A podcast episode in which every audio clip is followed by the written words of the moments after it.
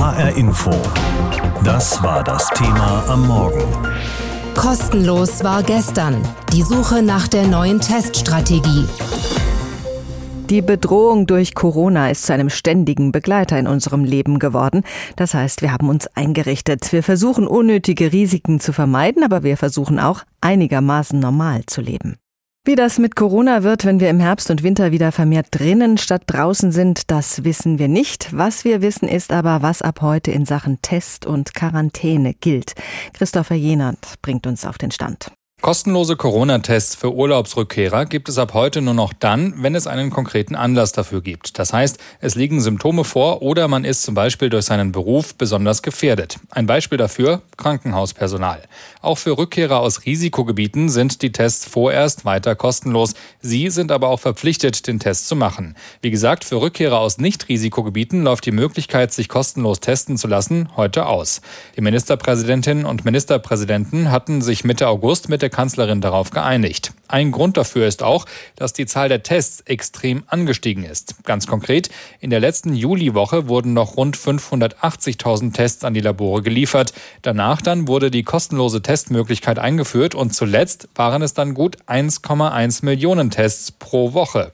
Das Problem, diese Zahl liegt nur knapp unter der Kapazitätsgrenze der Labore. Die können nämlich logischerweise die Tests nur auswerten, solange sie ausreichend Personal und Material dafür haben. Und das Robert Koch Institut hat schon im August sinngemäß gewarnt, je mehr die Labore zu tun haben, desto länger brauchen sie. Und das könne im schlechtesten Fall dazu führen, dass Menschen positiv auf Corona getestet wurden, das aber nicht rechtzeitig erfahren. Und möglicherweise können auch die Gesundheitsämter dann nicht mehr rechtzeitig die entsprechenden Maßnahmen ergreifen. Dazu kommen Zweifel, ob das mehr oder weniger wahllose Testen überhaupt so viel bringt. Deshalb Kommando zurück. Künftig soll wieder gezielter auf Corona getestet werden.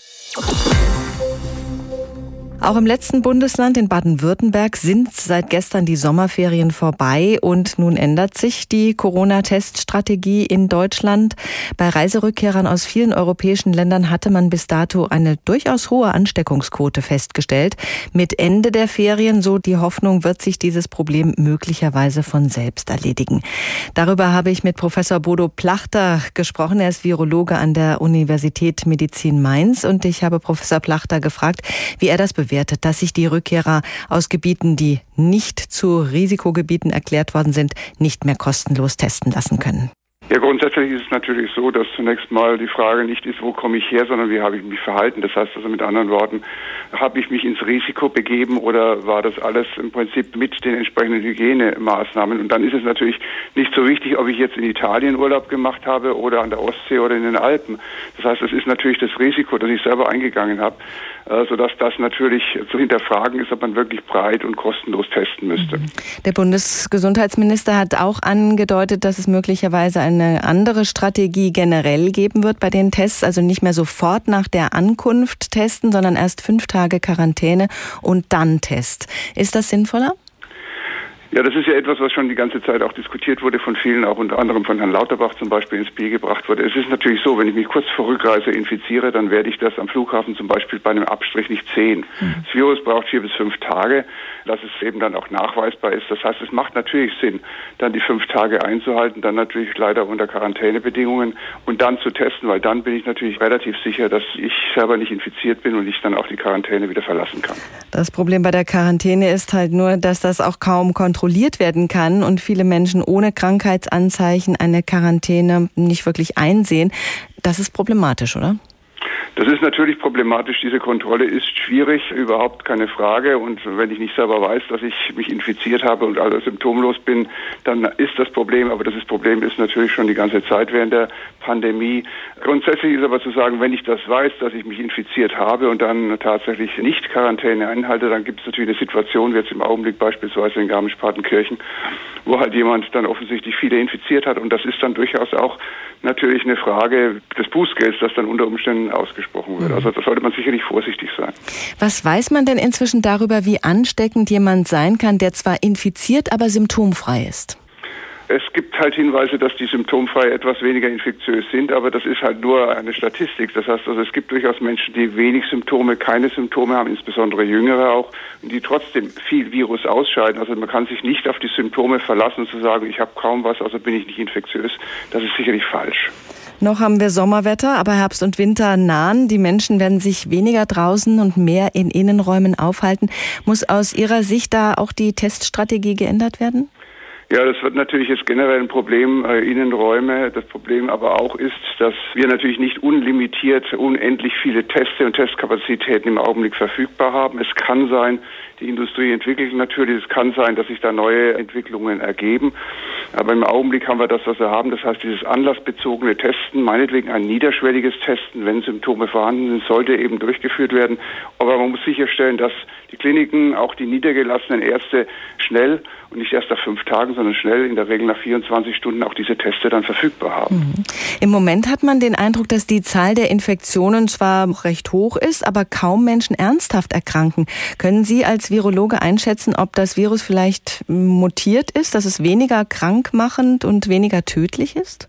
Ja, das wird immer wieder jetzt gerade in den letzten Wochen diskutiert. Es gibt aber bislang keinerlei Anzeigen, äh, wissenschaftliche äh, Belege dafür, dass da eine Mutation wäre, die bedingt, dass die Menschen weniger krank werden. Es ist eher so, dass im Augenblick halt auch durch die Reiseaktivität eher Menschen jüngeren Alters zwischen 20, 40, 50 infiziert sind, die eben, das wissen wir ja mittlerweile, keine schweren Symptome haben. Es wird spannend sein zu sehen, wie das jetzt weitergeht, wenn unter Umständen dann eben hier wieder Infektionen auch in der älteren Altersgruppe auftreten, ob dann wieder tatsächlich auch schwere Fälle beobachtet werden.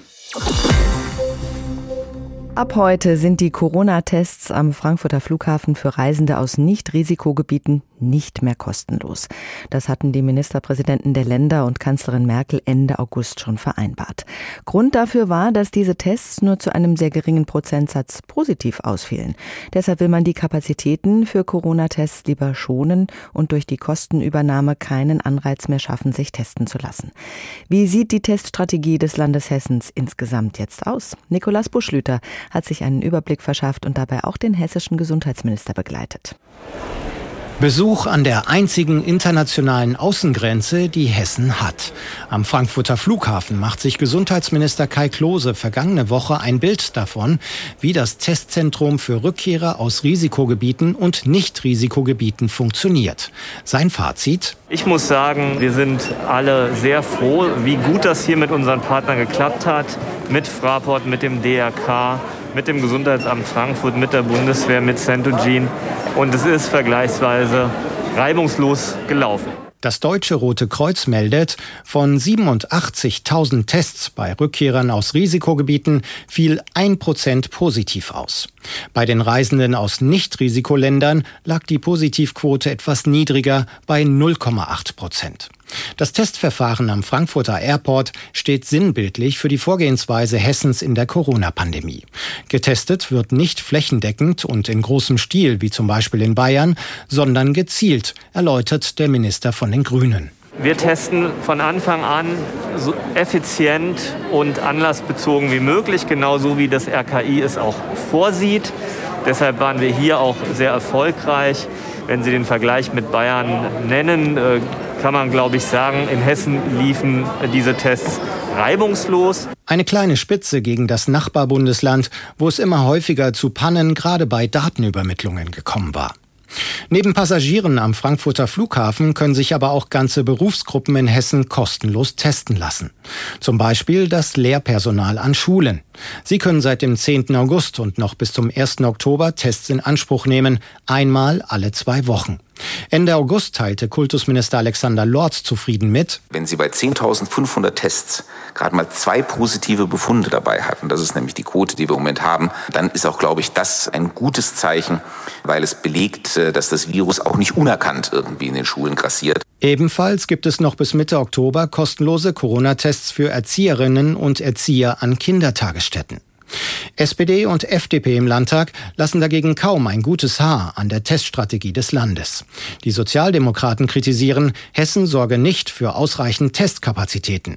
Die Freidemokraten beklagen einen Informationsmangel für Reiserückkehrer. Zu Beginn der Pandemie forderte die FDP außerdem Reihentests in Altenheimen und Krankenhäusern. Diese lehnte Minister Klose stets ab, weil Reihentests nur Momentaufnahmen darstellten. Das Interesse an Corona-Tests seitens der Bevölkerung werde im Herbst alles andere als abnehmen, glaubt der Grünen-Politiker. Wir werden also äh, stärker auch differenzieren müssen zwischen Symptomatik aufgrund einer Grippe oder Symptomatik aufgrund von SARS-CoV-2. Dieses Bedürfnis wird es geben. Und deshalb mache es derzeit trotz relativ niedriger Infektionszahlen keinen Sinn, irgendwelche Testkapazitäten in Hessen herunterzufahren. Die Hauptreisezeit ist ja vorbei und Deutschland ändert nun seine Teststrategie. Es gibt jetzt keine kostenlosen Corona-Tests mehr für Reiserückkehrer aus Nicht-Risikogebieten. Was aber bleibt, ist das Ziel, das SARS-Coronavirus-2 an seiner Verbreitung zu hindern, Infektionsketten zu unterbrechen. Und dafür ist es unerlässlich, möglichst viele Menschen zu testen. Hierzulande passiert dies bislang mit dem sogenannten PCR-Test. Der dauert ein paar Stunden oder je nach Verfügbarkeit der notwendigen Materialien Studien im jeweiligen Labor auch mal mehrere Tage. Antigen-Schnelltests dagegen liefern ein Ergebnis bereits nach wenigen Minuten. Welche Aufgabe Sie im Kampf gegen die Pandemie übernehmen könnten, hat Julia Hummelsieb aus der HR Inforedaktion recherchiert und erklärt dazu zunächst kurz, wie beide Testarten funktionieren. Der PCR-Test sucht in den Nasen- und Rachenabstrichen nach Erbgut des SARS-Coronavirus 2. Die Antigentests dagegen fahnden nach speziellen Eiweißmolekülen in der Oberflächenstruktur des Virus, also auf seiner Hülle. Dabei sind die bislang entwickelten Antigentests allerdings nicht so zuverlässig wie die PCR-Tests, erklärt Henrik Borucki vom Biosensia-Labor in Ingelheim am Rhein, dem Labor, in dem auch viele Proben für PCR-Tests aus Südhessen landen. Mit der PCR kann ich geringere Virusmengen im Rachenabstrich nachweisen als mit dem Antigentest und er ist auch nicht so spezifisch. Das bedeutet, dass wir beim Antigennachweis mehr falsch positive Ergebnisse haben als bei der PCR. Die Weltgesundheitsorganisation WHO rät daher noch von der Nutzung der Antigentests ab. In den USA etwa sind sie aber bereits im Einsatz. Damit sie auch in der EU von Laboren, Kliniken und Arztpraxen genutzt werden dürfen, benötigen sie eine sogenannte CE-Zertifizierung für Medizinprodukte, also eine Art Sicherheitsprüfsiegel. Eine solche CE-Kennzeichnung für seinen Antigen-Schnelltest hat vergangene Woche der globale Pharma-Riese Abbott bekommen. In Hessen arbeitet das Darmstädter Unternehmen R Biopharm noch daran. Damit auch Privatpersonen die Tests nutzen können, müsste die deutsche Infektionsschutzbehörde, das Robert Koch Institut in Berlin, eine Ausnahmegenehmigung erteilen auf Antrag des Herstellers. Das sei aber wegen des geringen Forschungsstandes noch nicht angedacht, so das RKI auf Nachfrage von HR Info. Auch Laborarzt Boroki hält den Einsatz der Antigentests ohne medizinische Vorbildung für zu fehleranfällig, etwa wenn der Rachenabstrich nicht tief genug war. Dann haben Sie eine zu geringe Virusmenge, die Sie mit dem Schnelltest unter Umständen nicht nachweisen können und damit ein falsch negatives Ergebnis. Und damit die anhaltende Gefahr, dass die infizierte Person weitere Menschen ansteckt. Anders schätzt das Sandra Zizek ein. Die Leiterin des Virologischen Instituts der Universitätsklinik Frankfurt hält diese Gefahr der falschen Negativergebnisse für vertretbar. Denn der Vorteil liege im schnellen Ergebnis. Die Antigen-Schnelltests funktionieren ähnlich wie ein Schwangerschaftstest. Das heißt, eine Infektion auf das SARS-Coronavirus 2 ließe sich auf einem präparierten Teststreifen nach 15 bis 20 Minuten erkennen. C6-Team erforscht im Rahmen der von der Landesregierung Hessen finanzierten Safe School Studie mit rund 1000 Lehrkräften, inwiefern Antigen-Schnelltests die PCR-Tests sinnvoll ergänzen können. Die PCR ist sehr sensitiv und erkennt halt auch viele, die nur eine ganz geringe Viruslast haben und gar nicht mehr infektiös sind. Und wir wollen ja vor allen Dingen die rausfiltern, die das Potenzial haben, viele andere anzustecken. Und da sind diese Antigen-Tests eigentlich das Ideale. Wenn diese Antigen-Schnelltests zuverlässige Ergebnisse liefern, sieht auch RKI-Präsident Lothar Wieler einen großen Nutzen im Kampf gegen die Pandemie, so Wieler im August im NDR-Podcast. Das ist natürlich der Gamechanger. Also wenn wir qualitativ hochwertige Antigen-Tests haben, das bringt uns eine große Bewegungsfreiheit. Dazu aber müsste, neben der wissenschaftlich erwiesenen Qualität, auch die Quantität stimmen, also ausreichend Tests für Deutschland produziert und verfügbar sein. Und das ist auch bei den Antigen-Schnelltests eine noch zu überwindende Hürde. Es funktioniert nicht immer so wie geplant. Wer sich auf Corona testen lässt, der muss manchmal sehr lange auf sein Ergebnis warten. Da kann schon mal eine ganze Woche vergehen. Eine Woche, in der man viele Menschen anstecken kann. Grund für lange Wartezeiten ist die schiere Masse an Tests, die Labore und Behörden überfordern. Jens Wellhöhner hat nachgefragt, woran es genau hakt. Bis zu 1000 Abstriche pro Tag. Seit Anfang September haben Dr. Markus Thomé und sein Team vom Klinikum Kassel alle Hände voll zu tun. Denn seitdem sind sie gleich für drei Abstrichstellen in Nordhessen zuständig. Im Labor wird seitdem jeden Tag gearbeitet und manchmal auch nachts. Bei vielen Patienten wissen wir eben auch, dass sie das Ergebnis sehnlichst erwarten. Und gerade im positiven Fall wollen wir eben sicher gehen, dass derjenige nicht morgens um sechs zur Frühschicht fährt. Von daher wehren wir den Anfängen und rufen auch mal nachts an, wecken auch notfalls jemanden. Wer positiv ist, muss also nicht lange warten. Doch was ist mit den Menschen, die zum Glück nicht infiziert sind? Da kann es länger dauern, sagt der Mikrobiologe vom Kasseler Klinikum. Denn das Testergebnis bekommen die Patienten dann nicht vom Labor direkt, sondern von der Kassenärztlichen Vereinigung KV. Dr. Christoph Klaus ist Hausarzt in Grebenstein, nördlich von Kassel. Tests ohne Corona-Befund brauchen auch bei ihm länger. Sieben Tage dauert es durch dieses Corona-Koordinierungscenter, was die KV in vielen Orten, aber eben auch in Kassel eingerichtet hat. Das ist wahrscheinlich einfach der Überlastung dieser Strukturen äh, geschuldet, weil eben äh, durch diese Aussagen der Politik, ja, macht jetzt mal einfach Probleme auch aufgetaucht sind, von denen man vorher bei Ihnen bei der praktischen Umsetzung nicht wusste. Der schwarze Peter liegt also wieder beim Abstrichzentrum am Kasseler Klinikum. Denn auch dort werden Proben aus Grebenstein untersucht. Dr. Markus Thomé vom Corona-Testlabor sagt aber ganz klar, wenn es hakt, liegt das nicht an seinem Team. Wir sind in vielen Fällen aber nicht der Befundübermittler. Das übernimmt teilweise für Nordhessen und die Abstrichstellen die KV, die eben auch die Abstriche durchführt, beziehungsweise das Gesundheitsamt. Da kann es dann mal zu Verzögerungen kommen, die aber rein dadurch bedingt sind, dass es einfach große Mengen zu reportieren gibt. Doch auch das Kasseler Gesundheitsamt sei nicht schuld an der Verzögerung, sagt ein Sprecher der Stadt Kassel auf HR-Anfrage. Der schwarze Peter wandert also hin und her. Aber woran hakt es denn jetzt wirklich? Markus Thomé hat eine Erklärung. Das Nadelöhr besteht, das hat man ja am Beispiel Bayern sehr anschaulich gesehen, das besteht tatsächlich darin, die Patientendaten in die Systeme einzupflegen und auch die Befunde wieder an den Mann, an den Patienten zu bringen. Das sind Tätigkeiten, die sind nicht automatisierbar, das braucht Augen und Hände. Das ist viel, viel Arbeit. Und kann Labore und Gesundheitsämter schon mal überfordern.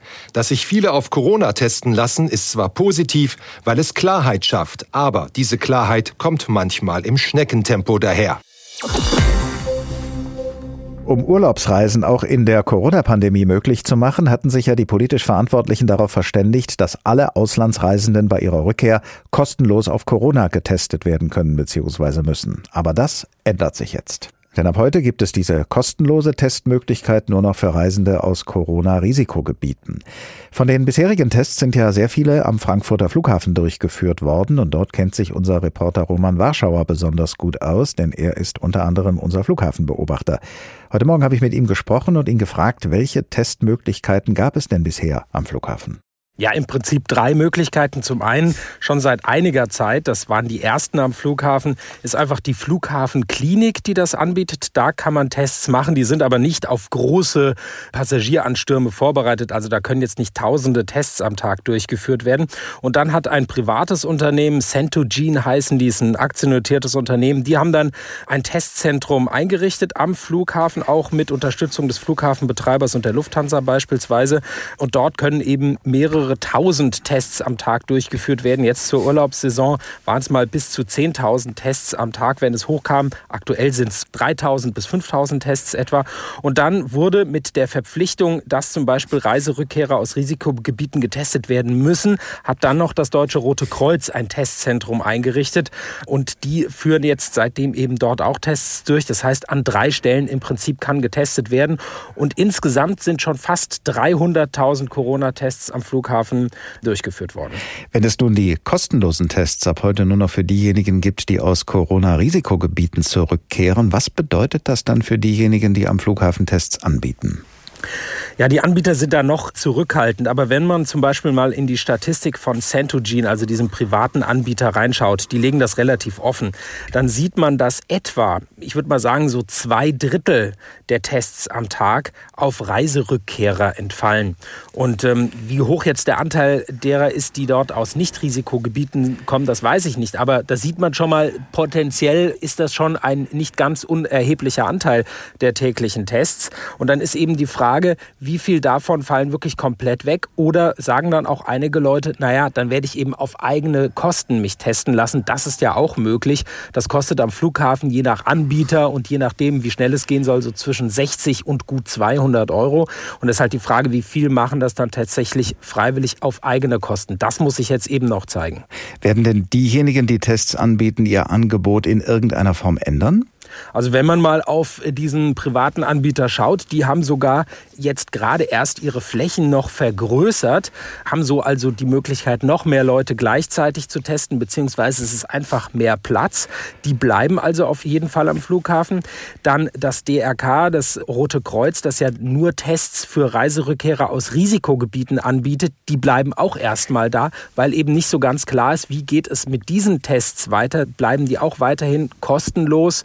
Da war ja mal die Überlegung, dass das auch eingeschränkt wird, dass man nicht sofort einen Test machen kann, sondern dass man erst mal fünf Tage in Quarantäne muss. Da stand mal der 1. Oktober im Raum. Ob das aber wirklich so kommt, weiß derzeit keiner. Deswegen heißt es auch vom Roten Kreuz, wir machen jetzt erst mal weiter.